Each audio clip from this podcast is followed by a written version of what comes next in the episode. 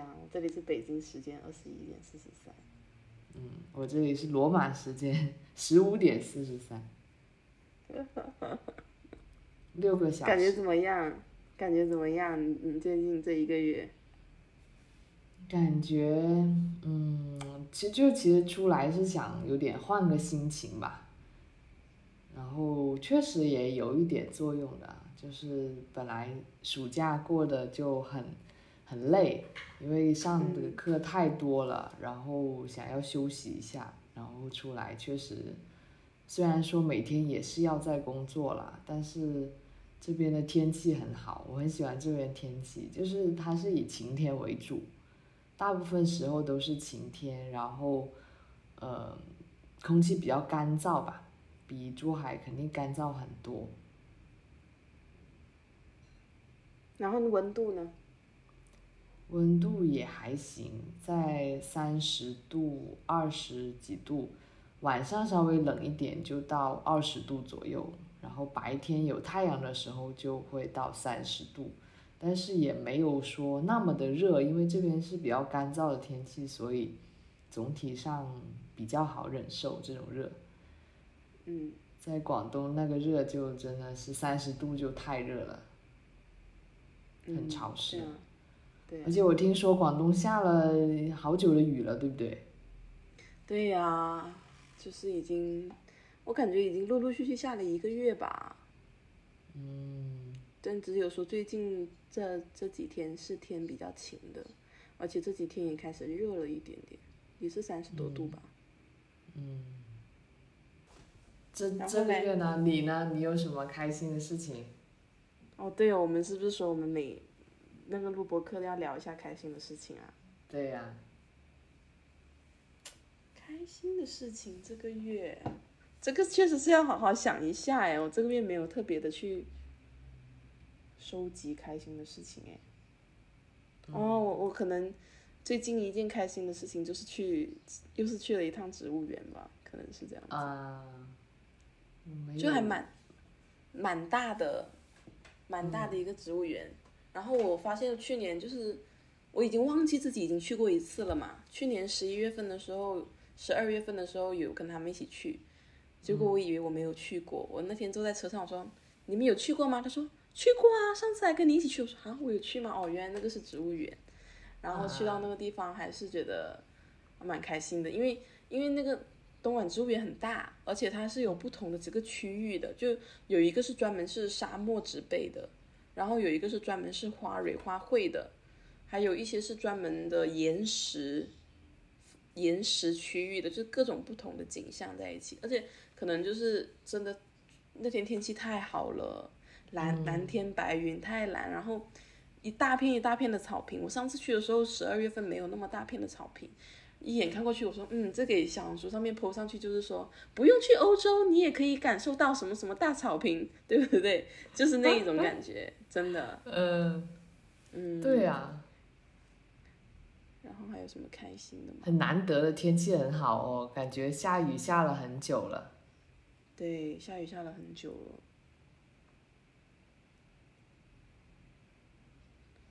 好像也没有什么特别让我脑子里面印象很深刻。我这一个月过得有一点迷糊，过得有点迷迷糊糊。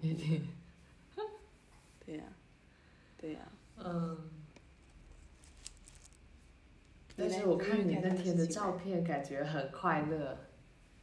很快乐是真的很快乐啊，就是一直走，一直走，一直走，一直走，然后不知道，我觉得跟树木待在一起就让我觉得我很开心，就很开心，我什么也不用做，就一直走，一直走，一直走就很好。而且那一天，那天我跟我姐也去了那个儿童乐园，它那里有一个小的儿童乐园，然后那个儿童乐园是有一些给专门给儿童攀岩的地方，而且它会有一个网状的，一个网状型的，一个一个一个一个设一个怎么说的，一个游乐设施吧。然后你就是给小孩在那里爬，锻炼他的四肢的。后来你会发现，它向上的渠道是一个攀岩墙，然后走到上面的时候，你要不然就呃钻下来，通过爬那个我都不知道那个怎么叫哎，就是一个网状型，然后呃绳子吧，就那种绳子钻过去，你就是它是四面八方，你只能通过钻的方法下到那个下到下面来，所以挺锻炼小孩子的四肢的。然后我们上去了以后，发现哎，那我们怎么下去呢？就是发到、哦我们要变成像小孩一样把它爬下去。然后我们爬下去，会有一个小女孩在上面一直哭，就一直哭着找妈妈，因为她不敢钻那个洞。钻下来，就是她可能上去的时候是被鼓励上去，但她不敢下来。然后他们的爸，她的爸爸妈妈就在下面一直说：“你就从那里钻下来就好。”但她不知道小孩子其实很怕，就是其实那个时候乐乐也在上面，乐乐也在上面。然后我是带乐乐上去的，然后我后面自己从那个攀岩的那个地方跳下来了，结 果就剩乐乐自己在上面，他没有钻过那些地方。然后我就看到我姐一个箭步攀岩攀上去了以后，然后就钻那个洞，就跟跟周围的小孩子说。让阿姨先去救弟弟，阿姨要去救弟弟，然后就扒开那些小朋友，钻钻钻钻钻钻钻，然后就来到乐乐旁边，带着乐乐一起下去嘛。然后就心里 OS 母爱的力量啊！但是 那个小女孩的妈妈一直在下面干着急，因为那个女孩的妈妈穿着裙子。但是我们一直觉得你想说，那爸爸干嘛不上去嘞？对不对？你一直让小孩子在上面越哭，他就越害怕呀。然后等到我们走的时候，还听到那小孩在那里哭。天但是那个地方，那个地方是挺好玩的。就是我我那天如果不是穿的那个比较紧的裤子的话，我会在那里一直玩，一直玩，一直玩。就我觉得小时候如果看到那个地方，会觉得哇，这是天堂。然后我就想说，那我要买一个风筝，等到国庆节的时候，我要去那里放风筝。哎，你记不记得我们当时在那个？海那个海边，哎，对，在海边那里有那个秋千，我在那玩了很久，哎。对，我那天去的时候，我就想起我们那个时候去格力海岸的那个时候了，就是跟小孩子抢抢设备，你知道吗？好好玩哦。对呀，虽然也不知道那个秋千又粗糙又简陋，不知道在那里玩什么，但是就是在那里爬也很开心，哎。哦。而且我觉得我们应该就是遇到了沙池，我们也会去玩沙。嗯，就我也我也会想跟乐乐在那里堆城堡，确实是，我觉得很好玩。对。对呀。嗯。有机会我也想去一下这个植物园。上一次去植物园，好像还是很久以前了。之前，嗯，去过一个西双版纳的植物园，那个植物园也是好大好大。然后有好多好多热带的植物，就是一些稀奇古怪的、从来没见过的，我们然后各种我们这边没见过的植物。对啊，然后叫不叫那个名字叫的也很奇怪的，对吧？嗯，对呀，很拗口啊，很奇怪，一些名字也记不住。反正现在没有一个植物的名字是记住了，全部忘记了。但是就是感觉很好。我只记得上次去植物园时候，然后有一个植物叫做光之舞仙女。然后我那天，我那天就在我的微博上面说：“树啊树啊，下辈子我可以成为光之舞仙女吗？”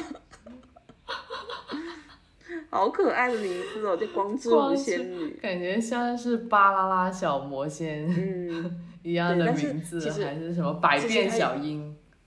对，但其实它有一点，它长得像热带植物，就是有点仙人掌的那种感觉。哦。它和光和五仙女有什么关系吗？并不知道。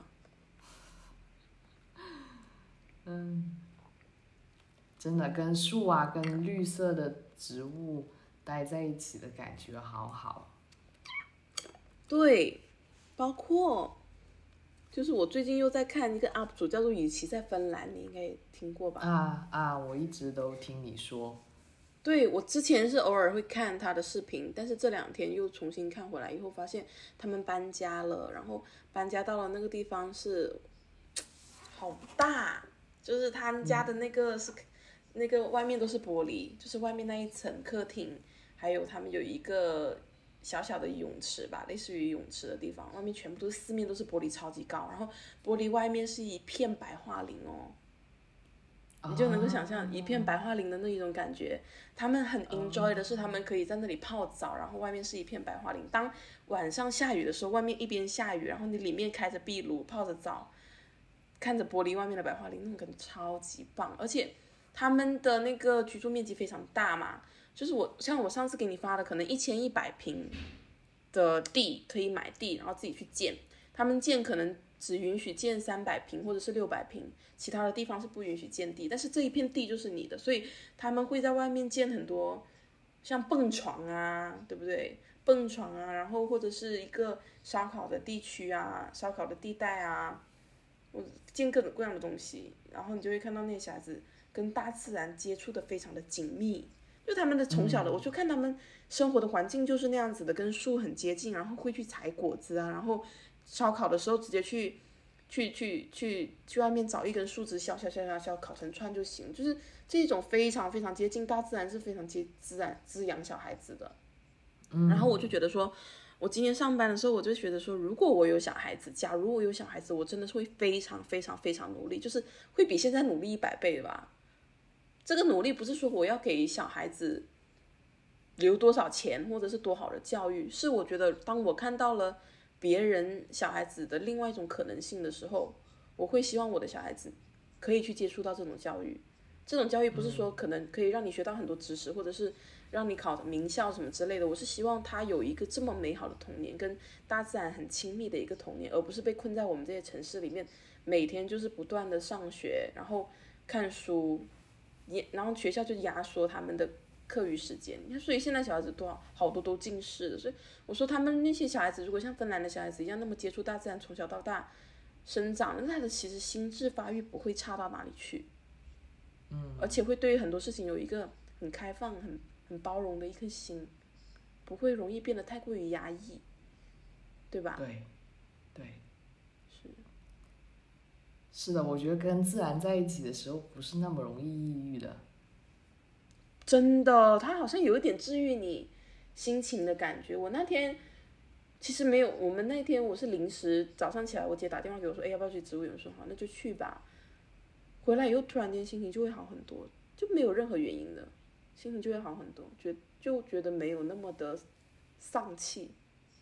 嗯，我觉得很难吧，当一个人看到。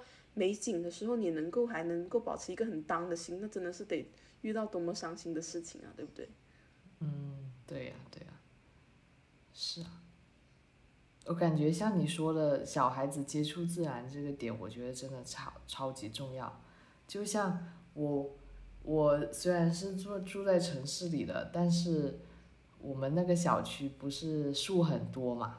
已经算是绿化很多的小区了，然后在附近也有山啊，像那些山，然后我们每次上学不是也要经过很多的田地什么之类的。我觉得这些虽然已经是很少很少的一部分，相比在农村或者在很多自然环境里面长大的小孩已经很少了，但是我觉得这已经足够。让我记忆很多很多年，就是它其中的那些非常清新的呀，非常自然的啊那些部分，我觉得都是我的童年的回忆里面一些非常美好的部分。是啊，嗯。然后我记得我当年在芬兰的时候，就是每天会，基本上每天吧，或者有空的时候就会去散步。他那边，我沿着一条小路一直走，然后穿过他们那些别墅、小别墅的建筑群，就可以到一个比较大的湖边。那个湖挺大的，而且当天气好的时候，阳光照下来，那个水就像海一样蓝，特别特别蓝，嗯，特别蓝，特别清。然后你可以看到那个大湖中间有一些小岛。那些小岛就像，嗯，中间有很多树，一些孤岛独立的，然后你看到那个海，那个像海水一样的湖水，然后，嗯，有，当时我去的时候是秋天嘛，从夏天九月份待到十二月份，然后大概是九月底十月，十月初十月中旬的时候那些。都非常漂亮，就是那些绿绿叶都变成金黄色，变成了枫叶的那种黄色，非常非常好看。然后你会看到那个整个河湖岸这样看过去，那些树是有层次的，有一些树它还是有一点偏绿的，有一些树就是黄色，有一些树是橙色，有一些树是深红色，就都不太一样，哇，太美了。然后我每天都去那里拍照片，或者在那边坐一坐，然后就会看到很多人，有时候带着狗来遛狗啊，或者在那边跑步啊，或者只是在湖边的长椅上坐一坐啊，都挺舒服的。然后我们去上学的时候也是要穿过好长好长的一片森林，当时不是自己骑单车嘛，自己都买了一个呃是租了单单车，然后会骑车上学，因为有时候他们那边公公交车还是不太方便，要等很久，然后就会骑单车上学。基本上天气好的时候，你就是一直。沿着那条路在森林里面穿行，就是很多很多的树，周围都是树，然后就是一条小路这样子，你就沿着它骑，骑个十多二十分钟就骑到学校那里了。然后每天在那里面骑还是挺快乐。嗯，会，我觉得像你像你那么喜欢自然的人，你如果在这一种环境里面，可能，嗯，抑郁的心情会少很多。嗯，会，但是主要其实让人抑郁的是天气啦，在那边。天气。嗯，就到了冬天，到了十一月、十二月的时候。极夜是不是？嗯，晚上实在是太多了，就没怎么看到太阳，这个是比较容易让人抑郁的部分。自然还好了，就夏天很漂亮。对啊，但是它也有极昼啊。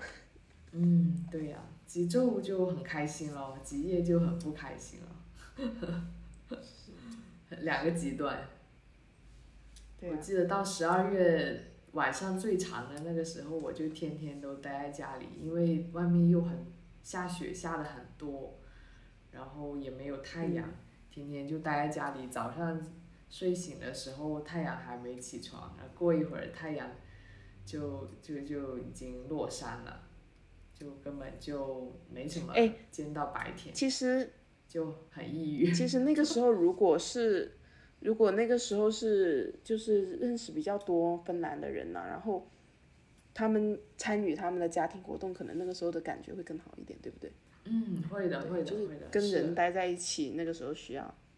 对，还是需要跟人的接触了。如果没有很多朋友，没有什么事情干，每天待在家里的话，是挺难受的。对。然后当时我报了一个课，那个老师是一个嗯快要退休了的一个嗯比较呃中老年女性，然后呢，她她是教小学生的，然后我们那个课就是在小学里面观察这些学生的这个上课，然后观察这个芬兰的教育。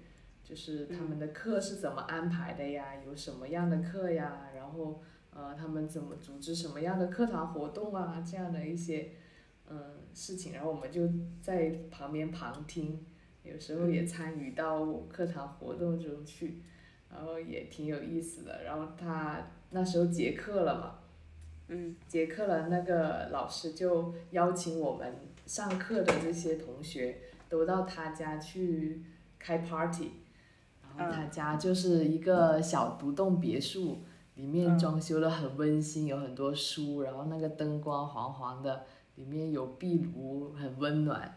去到里面，大家就一起做吃的，然后一起去泡那种那种不知道是什么酸酸的酒，酸酸的那种饮料，嗯，然后呃一起吃饭，一起聊天，挺开心的。那时候，因为在课上有各个国家的人，有什么意大利人、波兰人、德国人，那你们就是全语授课喽？那个时候是不是？哎，对，是的，英语授课。呃，但是我们就是去旁听的课，都是很多一些芬兰语课，都听不懂，不知道在干嘛。反正我们就是在那看，看着。嗯，课上还有，呃，我们那参与那个课的同同学还有韩国人。日本人，还有中国人，就是很多国家的人，挺有意思的。哎，我其实我之前也跟你说过，一直觉得很好奇，就是我一直以为你是属于那一种会去深造的人，你知道吗？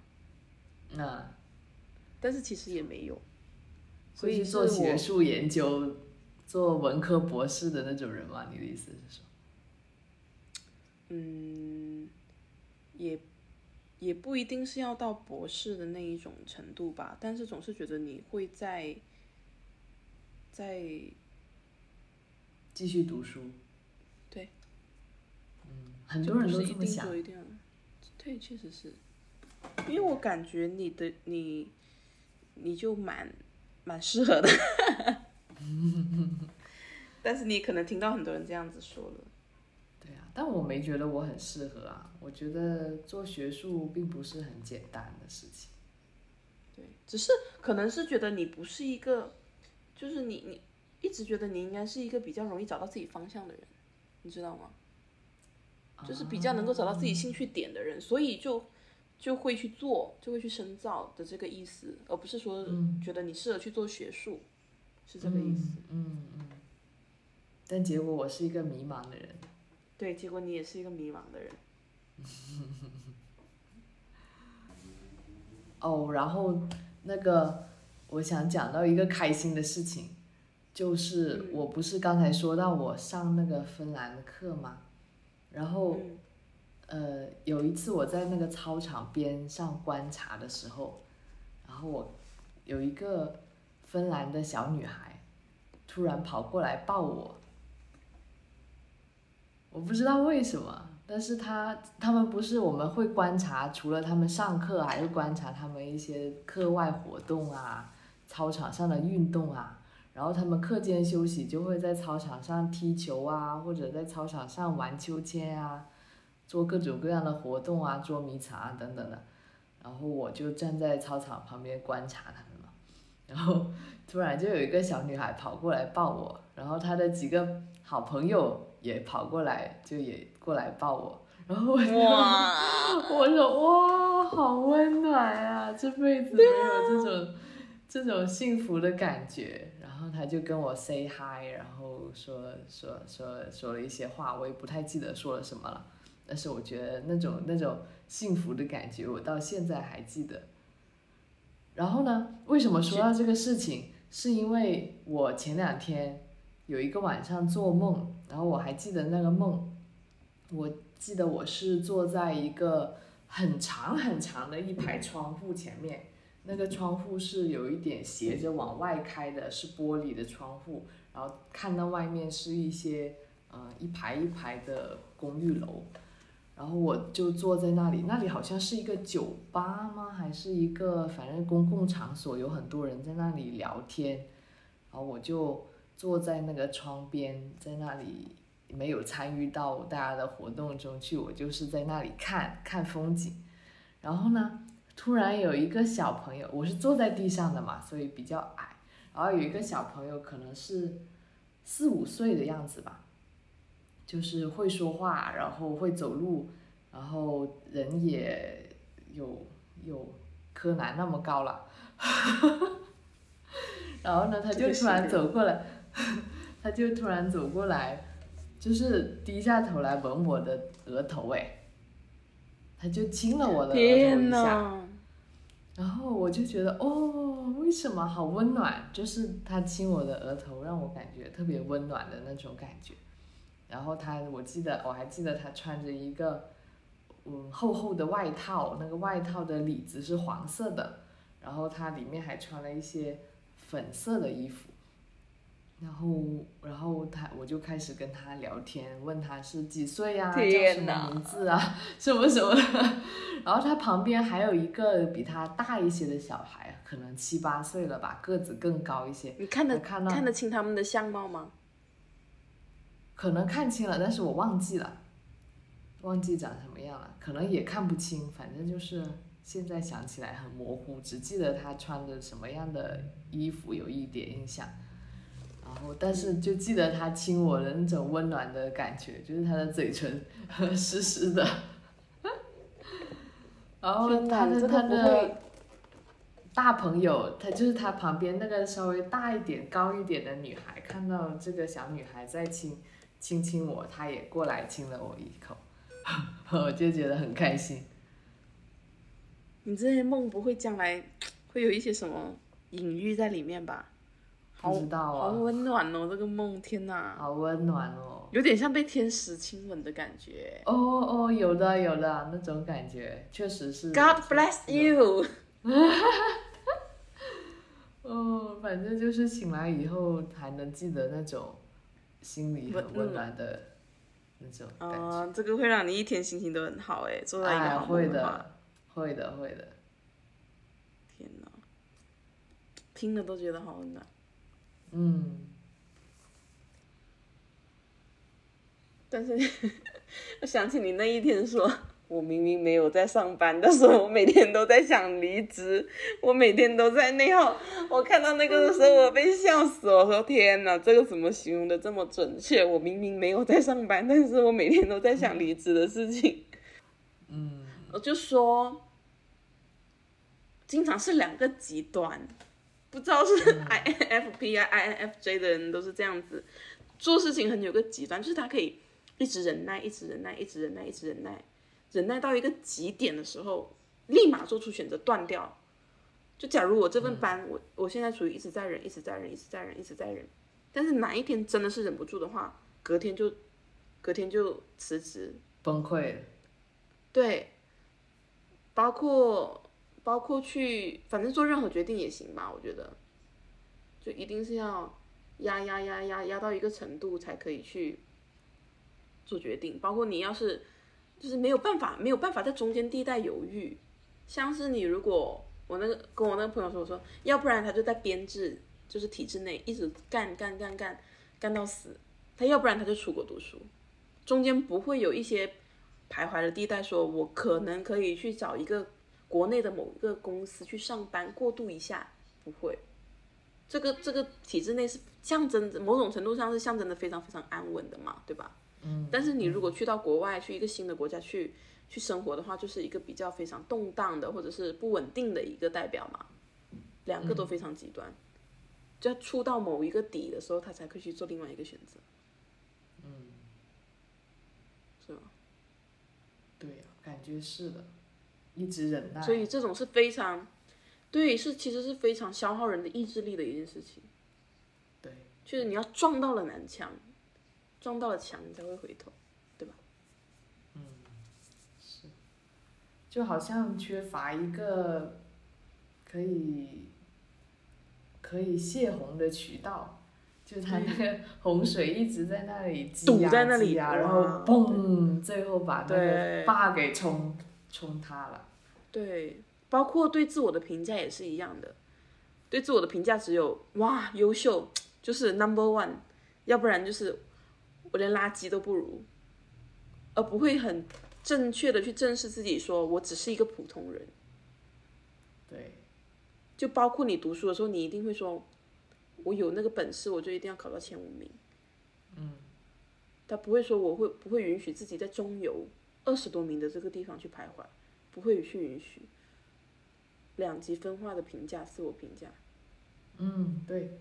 今天对自己评，就今天做了一件不错的事情，对自己评价爆炸好。第二天被老板骂了，妈的，我就是个垃圾。我对我什么都不是，比垃圾还不如。天哪，真的是这样子的。缺乏一个稳定的自我价值评判啊，真的，嗯这确实是一个问题。就那天我听到那个播客，我不是发在群里嘛，他才二十分钟，他讲的就是一本书里面讲的什么叫做存在价值，什么叫做努力价值。努力价值就是我们用通过努力去判断我们自己的价值在哪里。我们如果不努力，就是没有价值的；努力才是有价值的。但是存在价值指的就是我们存在于这个世界上就是价值。嗯嗯嗯，对，但是像我们这种可能就是存在价值比较低，对于我们自己存在本身感觉不到太多价值的情况下，我们就会通过外界的价值来评判自己，就是我够不够努力，我在社会上够不够优秀，我有没有满足大家对我的期望等等的。对，这样子来去评价自己的价值，这样子就会过得很累啊。对，然后与此同时，你的很多选择都会被左右。嗯，是的，是的。但是我还没有想出来要怎么去建立一种稳定的自我存在价值。我也没有，我觉得太难了，真的是太难。很难去相信自己存在的本身是有什么价值。对。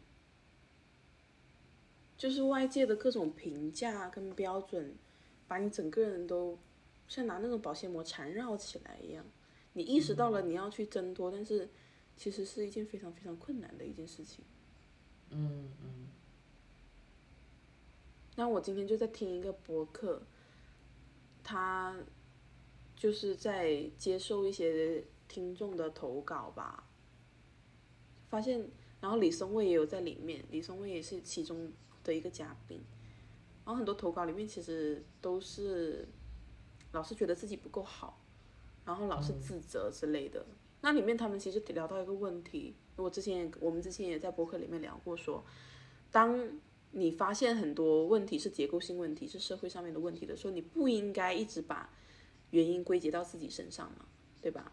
嗯。可是你如果不把原因归结到自己身上，你把原因归结到外界身上。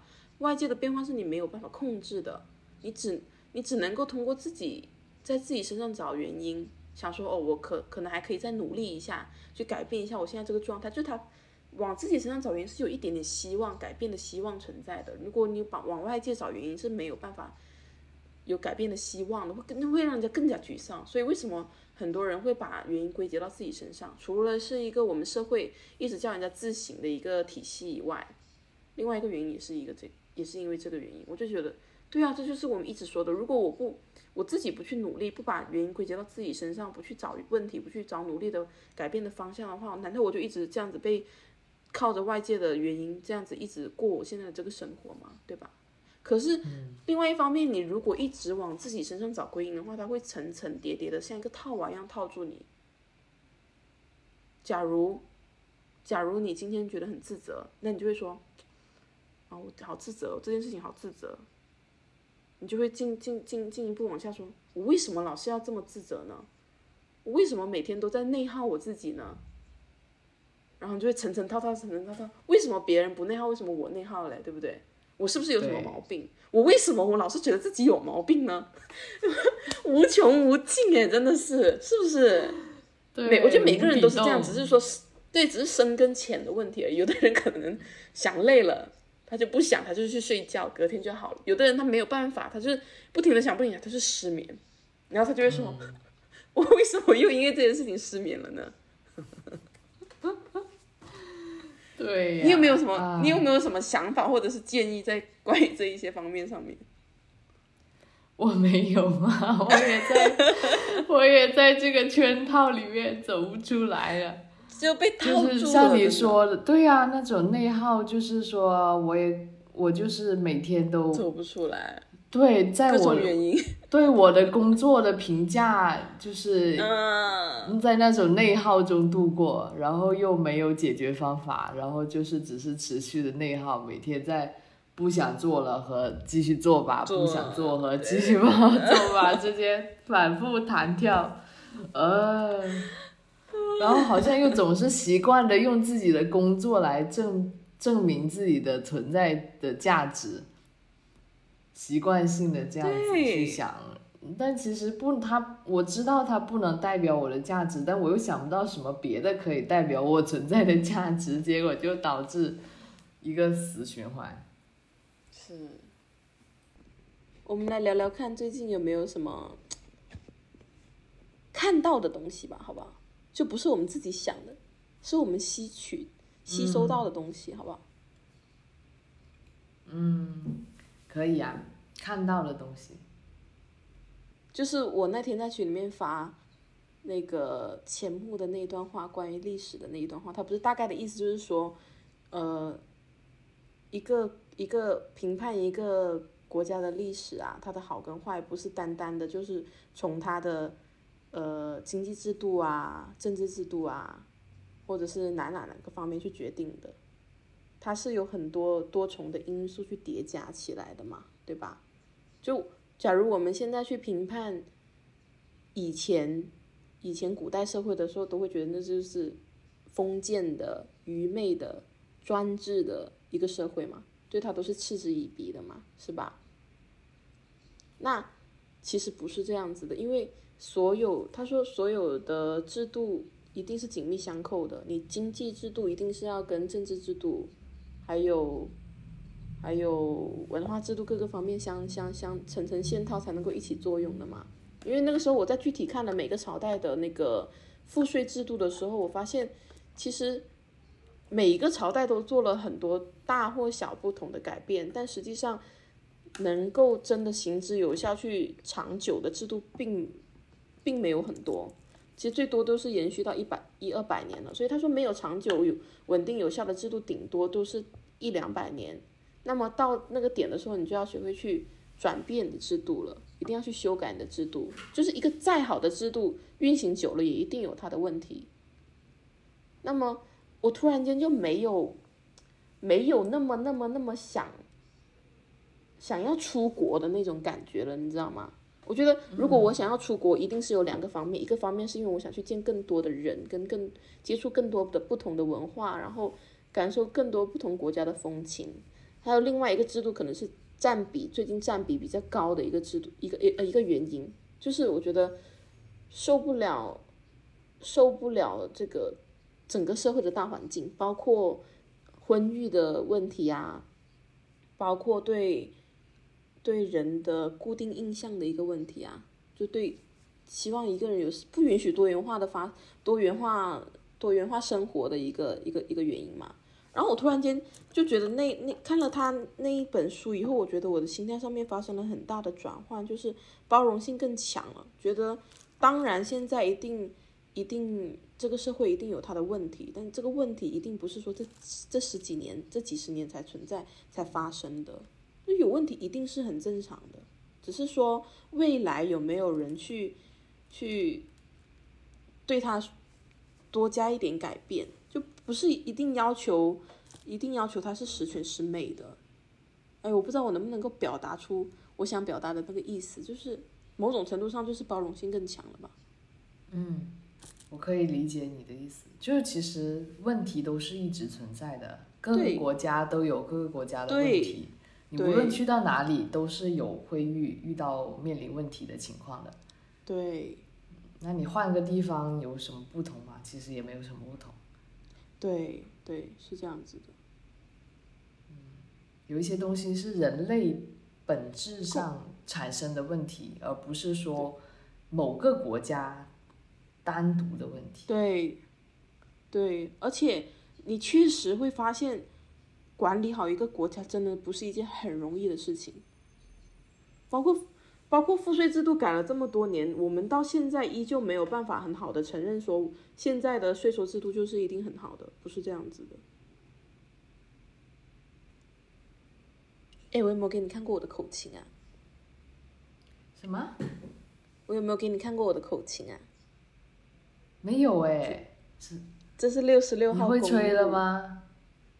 会吹了吗？我要看，我要看谱，但是我最近会员过期了，然后我那个谱没有办法下载，我在想最近要不要续那个会员，就这是一个很方便携带的东西。在线看呢，在线看谱不能，一定要要会员才可以看，把它下载下来。那你可以在网上找谱吗？我找了一下，好像不是很很全呢。不是很全。嗯。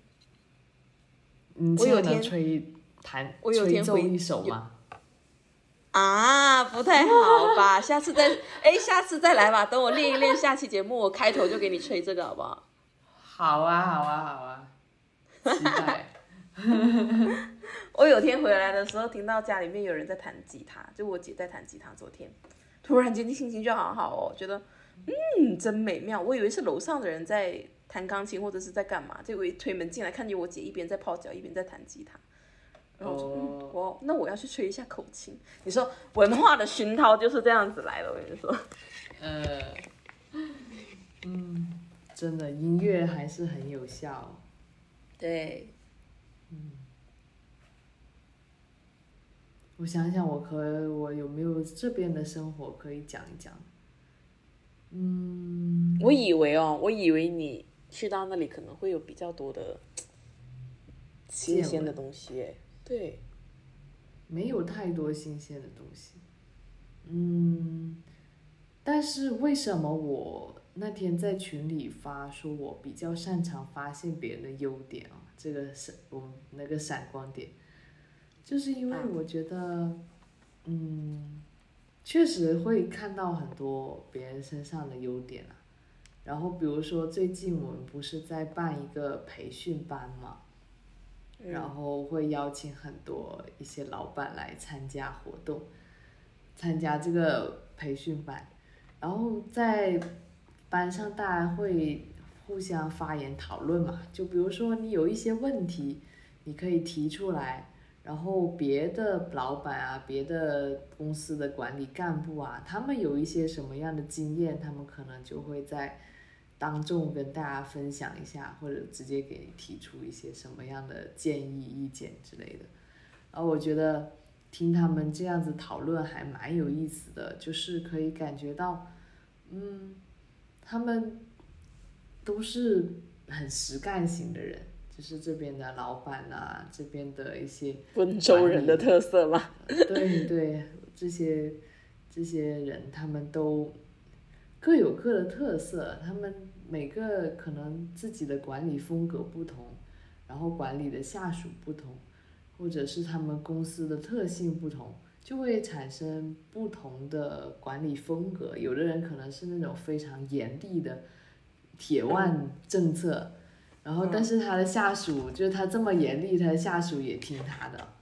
然后有的人呢，他就是那种看起来很温柔、很和气的，但是他可能在公司里他的表现又是，就是虽然我看起来很温柔，但是我是有手段的。他不不是那种坏的手段啊，那种背后搞你的那种手段。管理的，他是嗯，对，他是有管理的方法的。对他可能你犯错的时候，他会严厉的指出你的问题，然后你做得好的时候又可以呃比较鼓励你这样子。嗯，然后有的人呢，他就是可能哎他的管理风格就是跟兄弟们打成一片啊，就是跟大家喝酒啊，这个 happy 啊，然后大家关系都很好，但是呢，都因为关系好，但是不是那种关系好了就不把你当上司的那种关系好，嗯，还是还是会把你当老板，当把你当领导，嗯。但是因为你的这个呃就是员工关系很好，所以总体上都是挺融洽的，嗯，就是大家的情况不一样，具体情况不一样，然后大家的风格也不太一样，然后我就发现，呃，虽然大家各有各的特色哦，但是大家都挺厉害的，都是有各自的一些优点，然后我就觉得，嗯，挺有意思的。就是哎，那那那你你有没有觉得，等到你某个某个运来的时候，你如果当了一点老板或者是怎么样的时候，你虽然可能老是觉得自己不一定适合当老板，但是也许你这种性格也可以成为某种特色老板嘞。嗯，对，确实，对不对就是好像各种各样的老板都有，他们都能当成老板。对啊，没有规定说老板一定要是很雷厉风行的，也没有规定说老板一定要是很很温柔的，都没有哦。那也可能是一个综合体。但是重点是，我觉得当老板，你要有能力。那个能力指的是不只是说管理能力吧，至少是你自己嗯对这一个行业你要有一定的专业能力。精通对了解，对，嗯，对对对对对，你要不然老是人家觉得你是半搭子，你在干嘛要信你啊？对不对？对，要服人嘛，对吧？对，你要起码自己的能力要让下属去信服。嗯，服气的才可以。嗯，然后就是会有一些人，他觉得自己的员工不听他的话呀，然后，嗯，跟感觉自己太温柔啦，然后呃，有一些有一些人是这么说的，觉得自己可能跟员工关系太好了，然后员工就容易嗯把他吊着走，就是不是自己自己自己管理员工了，是员工管理他了，向上管理。然后哎呢？，你，啊，你继续说。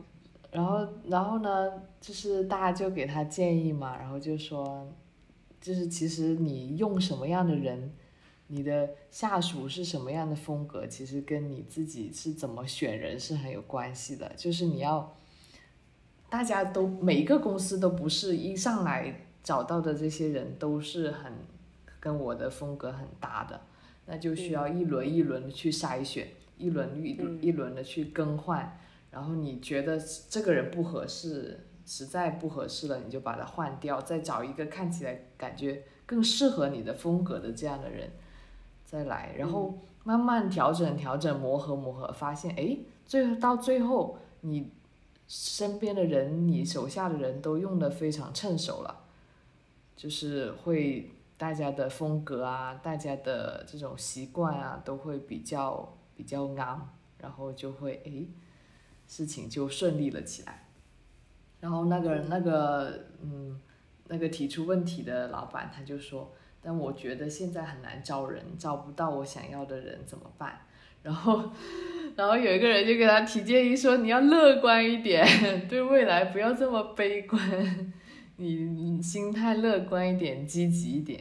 然后我觉得，嗯，也对哦，就是有时候像我这种人，就是很容易把事情想得特别悲观的，就是看到觉得眼前都是一些很糟糕的事情，那我就会不知道要怎么去做，或者担心我做的会很不好。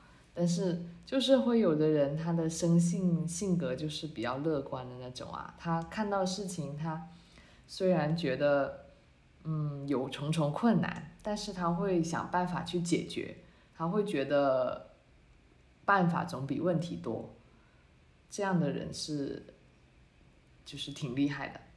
像我，我就是我们在服务的其中一个老板，啊，她是她今年三十八岁了，她是一个女生，然后她呃怎么说呢？她跟我说她睡就是她是老板哦。而且他压力很大，因为他刚买了厂房，要要还还这个房贷，然后还有这么多人要养着，然后这个业绩上也有很大的压力嘛，因为现在整体的这个形势也不是太好，然后就是他其实是一他运营整个公司是很有压力的，但是对他说他从来不会睡不着，他每天的睡眠质量都很好，就是他。手上不是戴着个手表睡觉嘛？每天早上起来，那个手表有时候会跟他说，虽然你昨天晚上睡得很晚，但是你的睡眠质量还不错。质量很。对，然后他说他不会做什么梦，呃，每天就是基本上一沾枕头就睡着。我说你是怎么做到的呢？他说我不会把烦恼，就是不会把烦恼留到今天晚上。他的意思是说，嗯，如果有困难、有压力，我明天再解决，我不是现在来解决。我现在这么晚了，我想这些事情也没有用，那我就放到明天。反正我不会带着他上床睡觉，我要睡觉我就睡觉，我就睡着了。我不会去想着这些让我很难受、很失眠、压力很大的事情。我觉得哇，佩服，心态一流。这就是他抗压能力也挺好的，对吧？嗯。对对，哎，你要是经常跟这些人接触交往的话，你会不会觉得你会有改变？我觉得会的耶。会的，会的，就是你会看到他们身上每个做老板的人，他们身上都有一些优秀的特质。嗯、他他没有一把刷子，他肯定干不出事情来的嘛，对吧？嗯。然后还有一个，我觉得还有一个让我觉得很，嗯。很很很有道理的事情，呃，是我我觉得一些就是什么样是好的领导？好的领导绝对是就是你下了一个决心，你要做一个事情，你不会，就是你会去执行它，会坚决的去执行它。这个坚决的态度是非常重要的。就我们可能我们自己做员工，遇到一些老板，遇到一些领导，他做一个决定的时候犹犹豫豫，然后瞻前顾后，想想发布一个命令，然后又过几天又撤回，然后想往这边走一下，然后走了一下，哎不行，又往那边走，走了一下又不行，那不是往说的就是我们自己吗？对呀、就是这样子犹犹豫豫、颠三倒四，这个来来回回这种犹豫不决的状态，这样的这样的领导，你就算在他手下干活，你也会觉得很不如意的吧？对吧？所以我觉得好对，很没有安全感，你不知道他到底想要什么，他一会儿想要这个，一会儿想要那个，想要五彩斑斓的黑，然后他想做这个，也想做那个，什么芝麻芝麻花生一把抓，乱七八糟的。这个时候就会让你，哎，我不知道我要干嘛呀。我作为下属，我觉得我到底做什么样才算好啊？我觉得我不知道我存在在这里能够帮助你什么，我也不知道我要干嘛，就乱七八糟。而我觉得做一个好的领导，绝对是，你当然你做决定的过程中是要进行仔细的斟酌呀，大家讨论啊，然后 brainstorm 啊，想要去去去做一个这样子的比较好的判断。但是你一旦下了一个决心，不管这个东西这个决定到未来看起来是对的还是错的，可能它甚至是一个错的决定，但是你坚决的去做它，你有那个坚定不移的态度，我觉得是很重要的。就像有我们不是给他们做管理嘛，就是给他们一些管理的意见，然后有的公司呢，他就执行起来，他就嗯，感觉不好执行，就不好意思执行什么的，就有时候就不执行了。然后呢，但是像有的人呢，有的老板他执行起来，他就是非常坚决，他就会说啊，我要干这个事情，我要把公司把他这个管理架构给建立起来，那我就一定要坚持做。然后他就非常坚决，无论大下属怎么去提反对意见啊，或者是说大家不是很愿意啊、不情愿啊，觉得很麻烦啊，但是老板还是坚持去做，诶，结果坚持了好几年下来，也是有很大的变化了，就跟别的公司完全就整个层面上就不是一个 level 了。那我觉得，嗯，是这样的。然后有个在在会在班上有一个呃一个公司的干部说啊，他们的老板就是很坚决的执行这个事情，就是非常的坚定。然后呢，即便是这样，到了最后他们也就才执行了大概百分之五十吧，就也不是说百分之一百的效果。然后他就去对别人就是给的别人的建议就是说，如果你自己根本就不相信这个事情，那你是不可能把它做好的。嗯，就是你一定要相信这个事情，你相信了，你才最后你可能也就才尽力也就做到百分之五十、六十、七十，也可能不一定是做到完美。但是你如果完全不信或者你很犹豫的话，那你是完全不可能做好的，有可能百分之十都推行不下去。啊，我觉得嗯，确实确实是这样，确实就有有点那种你的目标目标取其上，然后你就得其中，取其中就得其下那样子。对，但是你的目标哦定高一点，如果你的目标就是在最下面，那你就呃做了就是更下面了。嗯有道理。不能聊，不能聊了，要要要要要 stop 了。是啊，十二点。对啊，要跟你说拜拜了，拜拜。好的，拜拜。